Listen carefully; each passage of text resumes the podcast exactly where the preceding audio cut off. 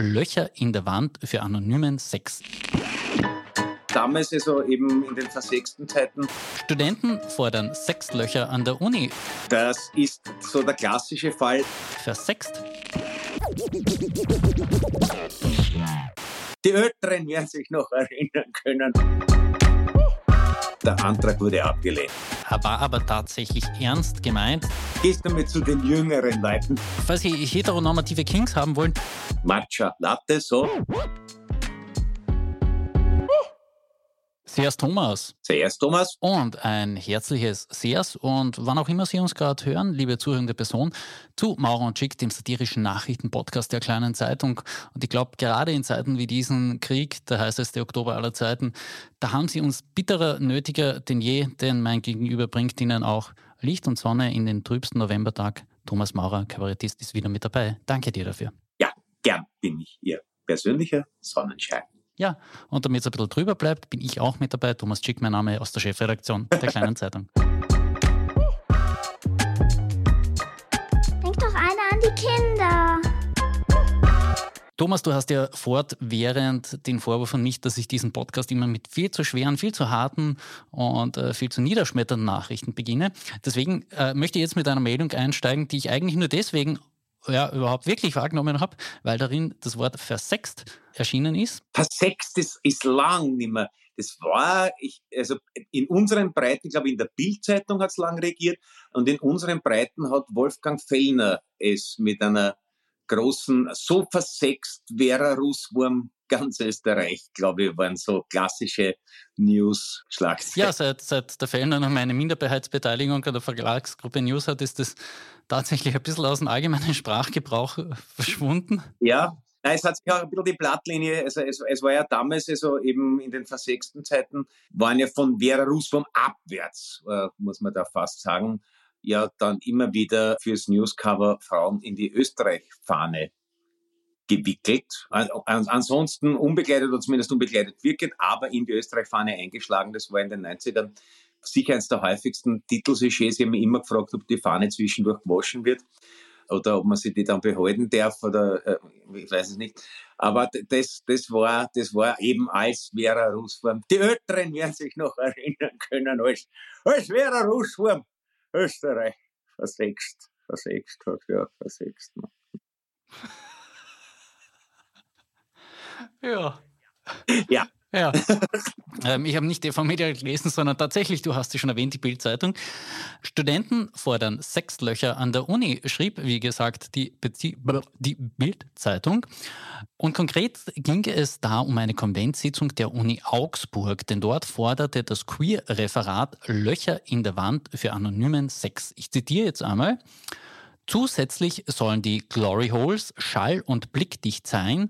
Die Glory Holes sollen so barrierearm wie möglich gestaltet werden. Die Höhe soll adjustierbar sein. Es soll Wandgriffe geben, an denen man sich festhalten kann.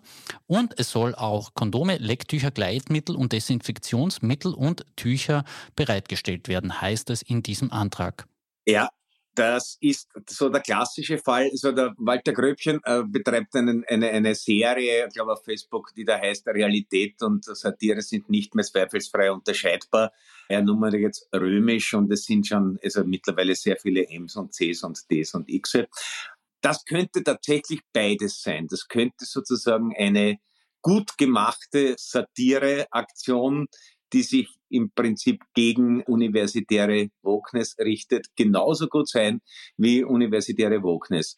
Und ich glaube, das ist, kann man sich vielleicht irgendwie trotzdem fast merken, wenn die eigenen Forderungen von der Satire auf die eigenen Forderungen nicht mehr zweifelsfrei unterscheidbar sind, dann sollte man noch mal kurz drüber nachdenken. Weil es ist kann auch, es könnte auch irgendeine Nonsensaktion sein, weil es ja immer wieder in Studentenparlamenten auch so lustige Jux-Gruppen gegeben hat. Äh, man hätte natürlich auch Reitelefanten antworten können, um äh, würdevoll von einem Hörsaal zum anderen zu gelangen. Was ich persönlich eine ausgezeichnete Idee finde. Ähm, aber ja. ja, wird dann vielleicht aus budgetären Gründen oder vielleicht auch aus baustatischen, ich kenne die Uni Augsburg nicht, an der, an der Wiener Hauptuni kummerst mit einem Reitelefanten wahrscheinlich noch relativ weit. Aber wie gesagt, Ich merke, wir gleiten in Unernst ab. Also das ja. ähm, Glory Hole nebst Elektrikern und Desinfektionsmitteln ich habe deiner Vorabinfo entnommen, der Antrag wurde abgelehnt. Der Antrag wurde abgelehnt, war aber tatsächlich ernst gemeint. Die Begründung lautete, das Erbauen der Glory Holes erlaubet es der Universität, sich als heteronormativitätskritischen Raum zu verstehen, zu geben, da Kink als nicht heteronormative Praxis zu verstehen ist. Und ganz ehrlich gesagt, du musst schon studiert haben, um den Satz jetzt irgendwie einzuordnen. Kann ich dir helfen? Ja, vielleicht. Also ich, ich weiß nur, wenn ich das nächste Mal irgendwie äh, Hangman spielen muss mit Kindern oder so, ich wäre heteronormativitätskritisch einfach als Wort einknallen und da gewinnst du, glaube ich, weil das ist nichts, was irgendjemand so im aktiven Sprachgebrauch hat. Zumindest jetzt in meinem näheren Umfeld, fürchte ich. Naja, also da, da findet sich schon wer. Geh, gehst, einmal, gehst einmal zu den jüngeren Leuten bei euch in der Redaktion und, und fragst, wie sie es mit der Heteronormativitätskritik halten. Vielleicht bendest du auch einen Latte, ähm, äh, äh, äh, Matcha Latte, so, nicht Latte Matte. Mit Pumpkin Spice. Kriegst, kriegst, ein bisschen, kriegst ein bisschen Info darüber. Ja, das ist, ich, ich, ich weiß nicht, ob die, ob jetzt kein heteronormativer Raum zu sein explizites universitäres Ziel ist in Augsburg aber jedenfalls mit, also Kink.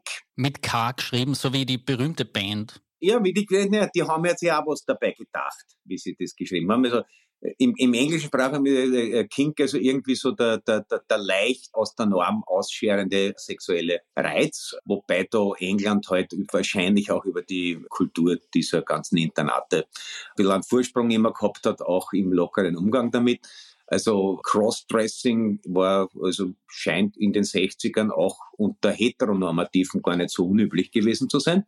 Was, wenn man den einschlägigen Publikationen, über die ich so gestolpert bin, Glauben schenken darf. Also es gibt schon auch, glaube ich, ich bin, ich wage mich da jetzt relativ mhm. weit vor, aber ich glaube, es gibt heteronormative Kinks. Ansonsten, ob man die dann jetzt schämen soll, weil sie heteronormativ, aber ich glaube, ich merke, wir verlieren uns in einer akademischen Abgehobenheit. Naja, also, falls Sie heteronormative Kings haben wollen, googeln Sie mal David Cameron, abgeschnittener Schweinekopf und Penis. Mhm. Zum Beispiel. Ja, ist der hm. ehemalige britische Premierminister. Das geht eher Richtung Mutprobe. Das ist, glaube ich, so ähnlich, wie man halt als Sechsjähriger vielleicht irgendwann einmal einen Regenwurm hat essen müssen. Inwiefern das wirklich ein Kink, okay. Wir, also, ich, ich glaube, wie, wie Walter Schiok, wenn wir schon die Älteren ansprechen, wie Walter Schiok immer gesagt hat, da machen wir mal eine eigene Sendung.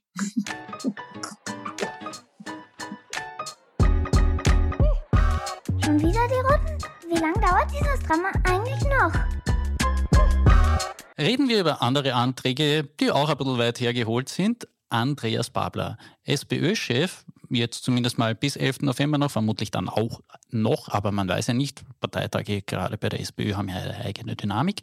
Dieser Andreas Babler will leistbares Leben in der Verfassung verankern und zwar als Staatsziel. Konkret äh, stellt er sich da jetzt schon irgendwie was vor, was ja bei Staatszielen Bestimmungen nicht immer so der Fall ist, aber wenn es nach ihm geht, soll die maximale Preissteigerung bei Gütern, die Grundbedürfnisse darstellen, bei 2% pro Jahr liegen. Kann man sich wünschen, würde ich sagen. Unglaublich schwer, das in der Verfassung reinzukriegen. Und die Umsetzung faktisch noch einmal komplexer. Plus noch die Rechtsdurchsetzung, wenn du dich auf dieses Ding beziehen willst, das ein Staatsziel ist, habitäre, also ich glaube, da hat er für die nächsten zehn Jahre mal den Verfassungsgerichtshof beschäftigt. Sollte das jemals wirklich gesetztes Recht werden? Ich würde verhältnismäßig hohe Summen darauf setzen, dass das nicht gesetztes Recht werden wird. Aber ja, also Wetten werden angenommen. Ich finde grundsätzlich den Ansatz, also es ist, es ist ja eh, es ist menschenfreundlich gedacht, äh, alle sollen sich das Leben leisten können, bin ich auch dafür. Aber jetzt, es geht ja dann zum Beispiel explizit um, um Inflation und es glaube ich, wenn das ginge, dass man Inflation einfach verbietet, hätte es schon mal wer probiert in, den doch, in der doch langen Zeit, in der Inflation immer wieder ein Problem war. Also ich glaube, das wird so nicht gehen. Das heißt, es könnte dann nur so sein, dass eine vermutliche staatliche Stützungsleistungen dafür sorgen, dass das irgendwie leistbar bleibt. Warum das dann jetzt in einem Ausmaß von zwei Prozent exakt sein muss, wenn angenommen eine gesamte Inflation von, es gab ja auch schon Inflationsraten von 30 und mehr Prozent oder in der Türkei sind es glaube ich gerade über 100. Es ist glaube ich nicht ganz so gedacht. Also ich, ich habe eh schon mal gesagt, also ich bin ja wirklich kein Nationalökonom, aber ich glaube, wer immer das ausgearbeitet hat, ist auch keiner oder keine. Ja, und ich behaupte auch, es ist keine Juristin oder kein Jurist, die das ausgearbeitet haben, denn man sieht ja an der Vielzahl an Staatszielbestimmungen, die es in Österreich gibt, wie weit entfernt die dann doch tatsächlich davon sind, umgesetzt zu werden. Also es hatte in Österreich mal eine Phase gegeben, als die FPÖ wieder am Boden gecrasht hat. Da hatte die alte, neue, damalige große Koalition eine kurzzeitige Verfassungsmehrheit. Da hat man ja alles Mögliche reingenommen in dieser Zeit beispielsweise den Tierschutz wieder mal, die umgekehrt noch auch die Sozialpartnerschaft und so eine Sachen. Äh, das sind ja alles Dinge, da, da wird eine Verfassung, die ursprünglich mal elegant und schön war, überfrachtet mit Dingen, die man jetzt irgendwie gut auf Plakate schreiben könnte, aber die letzten Endes wertlos sind. Naja, es ist ein bisschen wie das äh, Phänomen, das der Lukas Resetaritz immer wieder beschrieben hat. Man sieht was im Internet bestößt und dann hat man es und dann muss man es irgendwo hin tun. Also die Verfassung scheint dann sozusagen der Dachboden für viele Wünsche zu sein. Also was man, was man auch dem, dem SPÖ-Vorstoß lassen muss, ist, ist sicher von idealistischen Menschen, die mit ganzem Herzen für ein möglichst breites Volkswohlergehen brennen, erdacht worden, aber vielleicht nicht lang und gründlich genug. Ja, und falls Sie sich grundsätzlich noch irgendwie an anderer Stelle über Staatszielbestimmungen echauffieren wollen, kleiner Hinweis so in der ganzen Angelegenheit. Das gesamtwirtschaftliche Gleichgewicht ist bereits seit 1986 eine Staatszielbestimmung. Die Rechte von Menschen. Also wir können da mal eine eigene Sendung machen, aber was ist das gesamtwirtschaftliche Gleichgewicht? Ich fürchte, das hat irgendwas mit der ökosozialen Marktwirtschaft nach Riegler zu tun. Es ist nämlich ein eigentlich sehr schön formulierter Satz, der völlig lächerlich ist, wenn du ihn probierst, nachher tatsächlich umzumünzen auf deine individuellen Rechte. Da steht nämlich in Artikel 13 Absatz 2 BVG, Bund, Länder und Gemeinden haben bei ihrer Haushaltsführung die Sicherstellung des gesamtwirtschaftlichen Gleichgewichts und nachhaltig geordnete Haushalte anzustreben. Sie haben ihre Haushaltsführung in Hinblick auf diese Ziele zu koordinieren. Da reden wir jetzt über ja, macht einen Finanzausgleich, schaut, dass nicht alles Geld ausballert und dann kommt... Ja, und es ist nur anzustreben. Ja, genau, und es ist obendrein noch sanktionslos. Wenn es nicht macht, ja, ist es wurscht. Ja, also sogar wenn du nicht einmal anstrebst, also nicht einmal behauptest, angestrebt zu haben, ist trotzdem wurscht. Ja, Genau. Und deswegen gibt es auch seit 1998 die Gleichstellung von Mann und Frau als Staatszielgesetz. Und wir reden noch immer darüber, dass es gerade den Pay Equal Day gegeben hat. Ja, also vielleicht sollte man mal die Verfassung durch kommen und man muss sie nicht gleich rausschmeißen, aber man könnte eine Untergruppe politische Lyrik aufmachen und diese Sätze dort verstauen, damit sie dann eventuell Verfassungsjuristen nicht dauernd zwischen die Viers geraten, wenn die irgendwas zu entscheiden haben. Falls Sie sich eingehender damit befassen wollen, mein Kollege Simon Rosen aus der Innenpolitik der Kleinen Zeitung hat einen wunderbaren Kommentar geschrieben mit dem Titel Die arme Bundesverfassung. Ich stelle ihn Ihnen in die Shownotes. Reden wir über dieses Thema, aber ohne Scherze. Reden wir, lieber Thomas, einmal über partizipative Propaganda.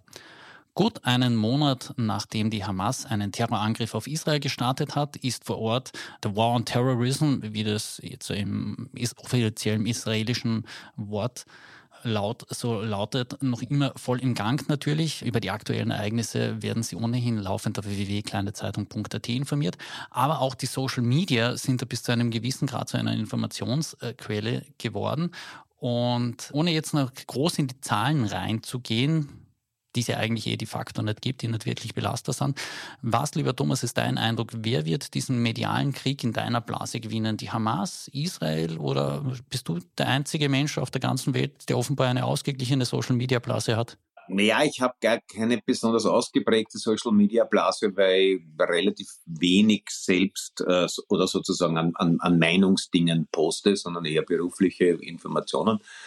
Das heißt, ich folge ein paar Leuten und ein bisschen was schwappt's mir eine und ich krieg natürlich ungefragt ständig irgendwelche halblustigen Witze von Elon Musk persönlich, äh, weil das mit neuerdings auf X so ist, dass man die Witze des Eigentümers sich anschauen muss. Aber ich glaube, ist die, auf die, OE24 TV auch so, wollte ich jetzt nur zur Verteidigung von Elon Musk sagen. das ist richtig. Aber ich glaube, die, die wirklichen Schlachten werden ja dann diesbezüglich woanders ausgetragen. Also bei, auf TikTok, wo es sozusagen wirklich um die Weltsicht der Jungen geht.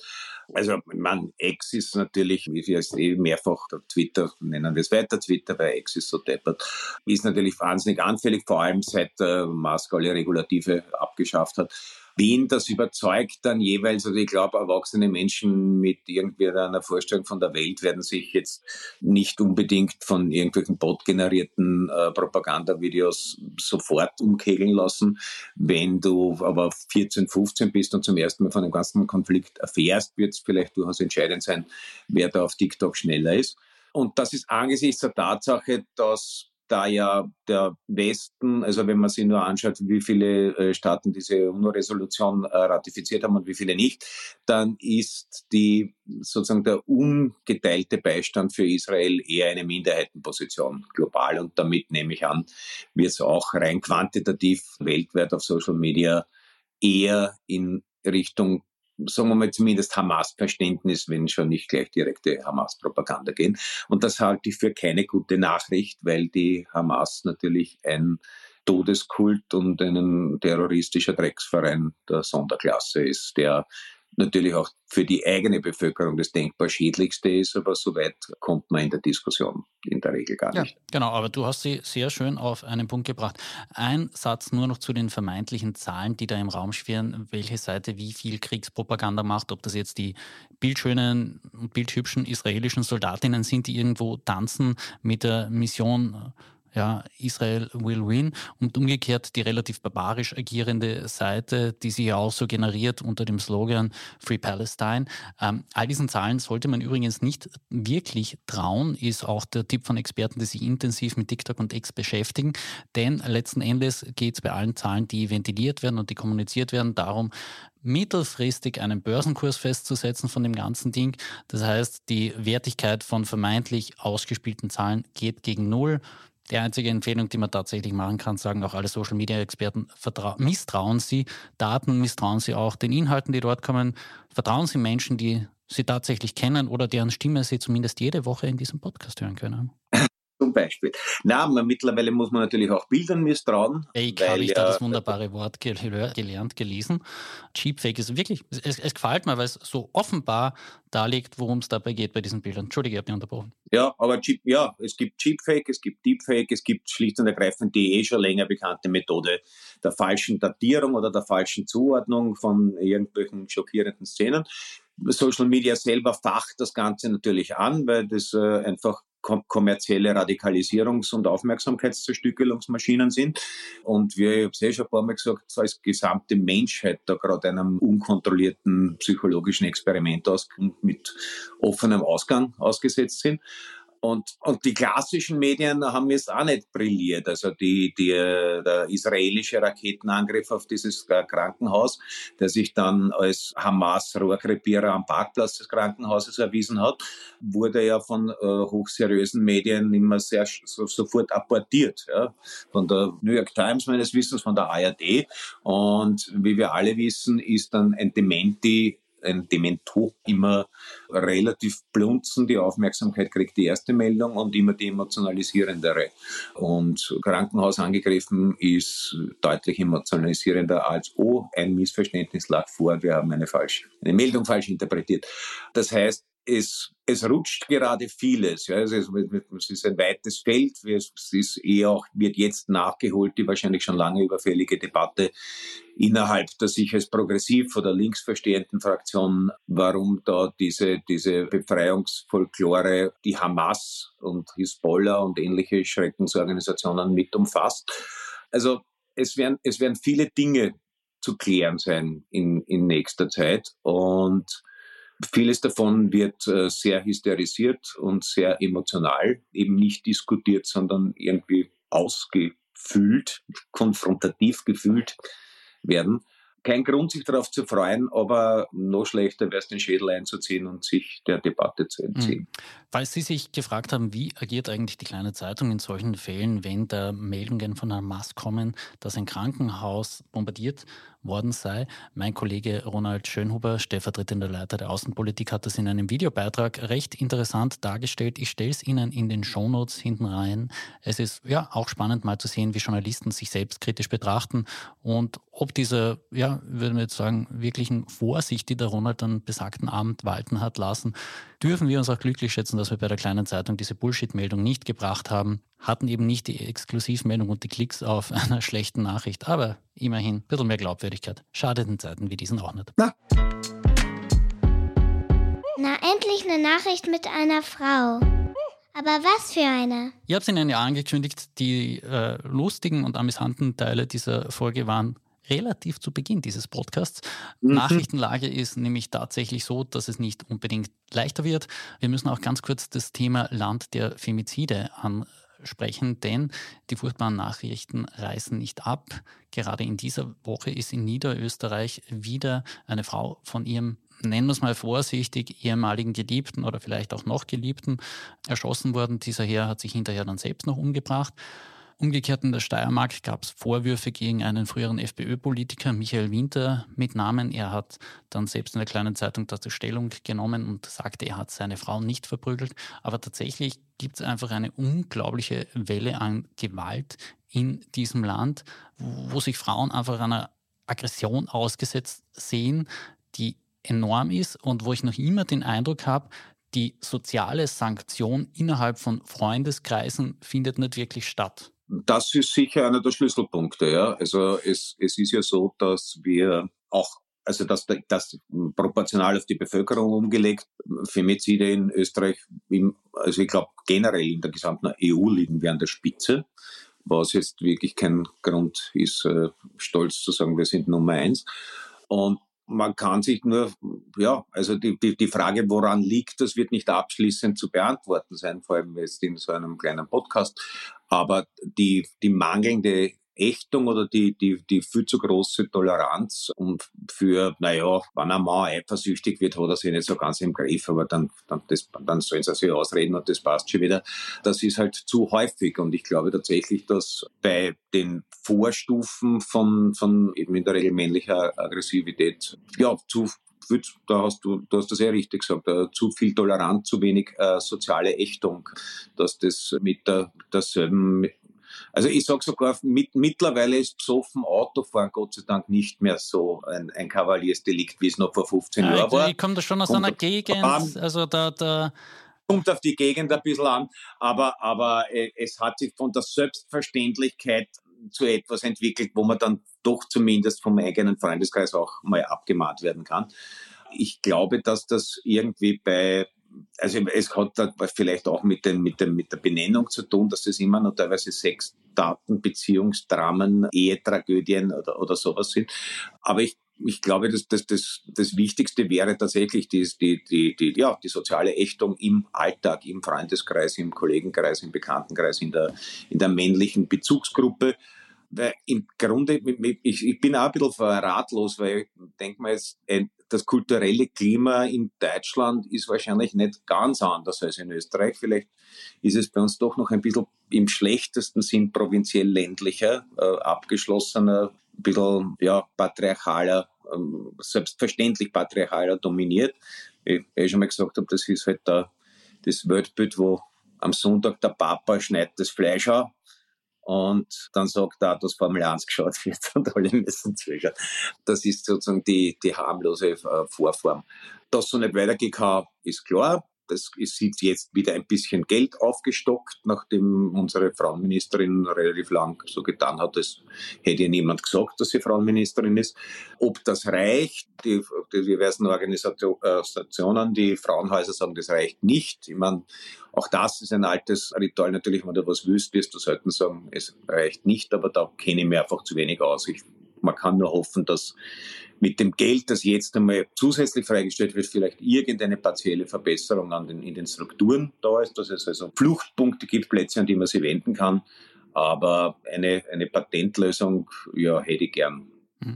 Ein Wort nur zu den Zahlen, denn seit Susanne Raab Frauenministerin wurde, wurde zwar das Budget für die Frauenhäuser verdreifacht auf 33,6 Millionen Euro für das Jahr 2024. Allerdings die Frauenhäuser sagen selber, um ordentlich Präventivarbeit machen zu können auch, beziehungsweise dann auch im Opferfall zugreifen zu können, bräuchte es 250 Millionen. Und da können auch die einfach gestrickten Menschen rechnen, dass da über 220 Millionen circa noch fehlen, dass man wirklich auf das Level hin hinkommt, wo Expertinnen sagen, das bräuchte man und in Österreich wirklich eine ja, ordentliche Gewaltprävention zum Beispiel nur mal hinbringen zu können. Die ganze Geschichte, wo diese Fakten. Wir sind offenbar ein Land, das das bräuchte. Ja, also da muss man nicht groß darüber diskutieren, ob das jetzt ein Luxus wäre oder ein Nice-to-Have-Item, äh, sondern das wirkt mir doch zunehmend dringlicher wie etwas Unaufschiebbares. Mhm. Die ganze Geschichte meiner Kollegin Anna Stockhammer stelle ich Ihnen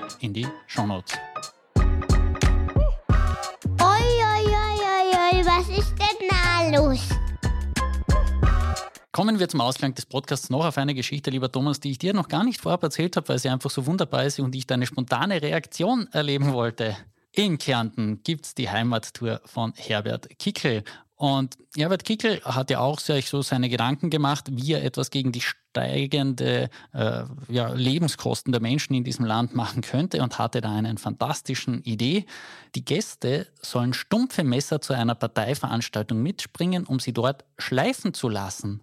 Ja. Ja, ich, ich habe ja kurz die Idee gehabt, ob ich selber zur Reportage gehe. Wegen die Eisschuhe wäre es gewesen, weil das ist im Grunde der gleiche Beruf, dass der Messerschleifer mir auch die Eisschuhe knackig hätte machen können. Und äh, Gärtner ist einfach ein Eishockey gelernt. Da. Ich habe es mal kurz überlegt, dieses Geld zu sparen, habe es dann leider nicht zum Termin geschafft. Aber es, es, es steht noch ein bisschen auf meiner Agenda. Aber so ein, ein stumpfes Weidel mitnehmen zu einer Veranstaltung, noch dazu, wenn du dazu aufgerufen wirst, hat eine neue Dimension. Ja, also ich, ich weiß nicht, wie englisch-affin die äh, freiheitliche Basis ist, aber Knives Out heißt eigentlich, los geht's im kriegerischen Sinne. Wie gescheit es ist, auf einer Veranstaltung, in der doch aller Erfahrung nach emotional aufgepeitschte Menschen sehr viel Alkohol zu sich nehmen, die Anno aufzufordern, potenzielle Stich- und Schnittwaffen bei sich zu führen, die dann nur dazu einsatzbereit gemacht werden war sie auch nicht. Da kann man, glaube ich, nur äh, mit ein bisschen Optimismus hoffen. Ich meine, ja, das, die bisschen das Martialische, wir wissen ja, äh, Herbert Kickel, ursprünglicher Berufswunsch wäre ja Fremdenlegionär gewesen. Das hat er in der Schule, wusstest du nicht?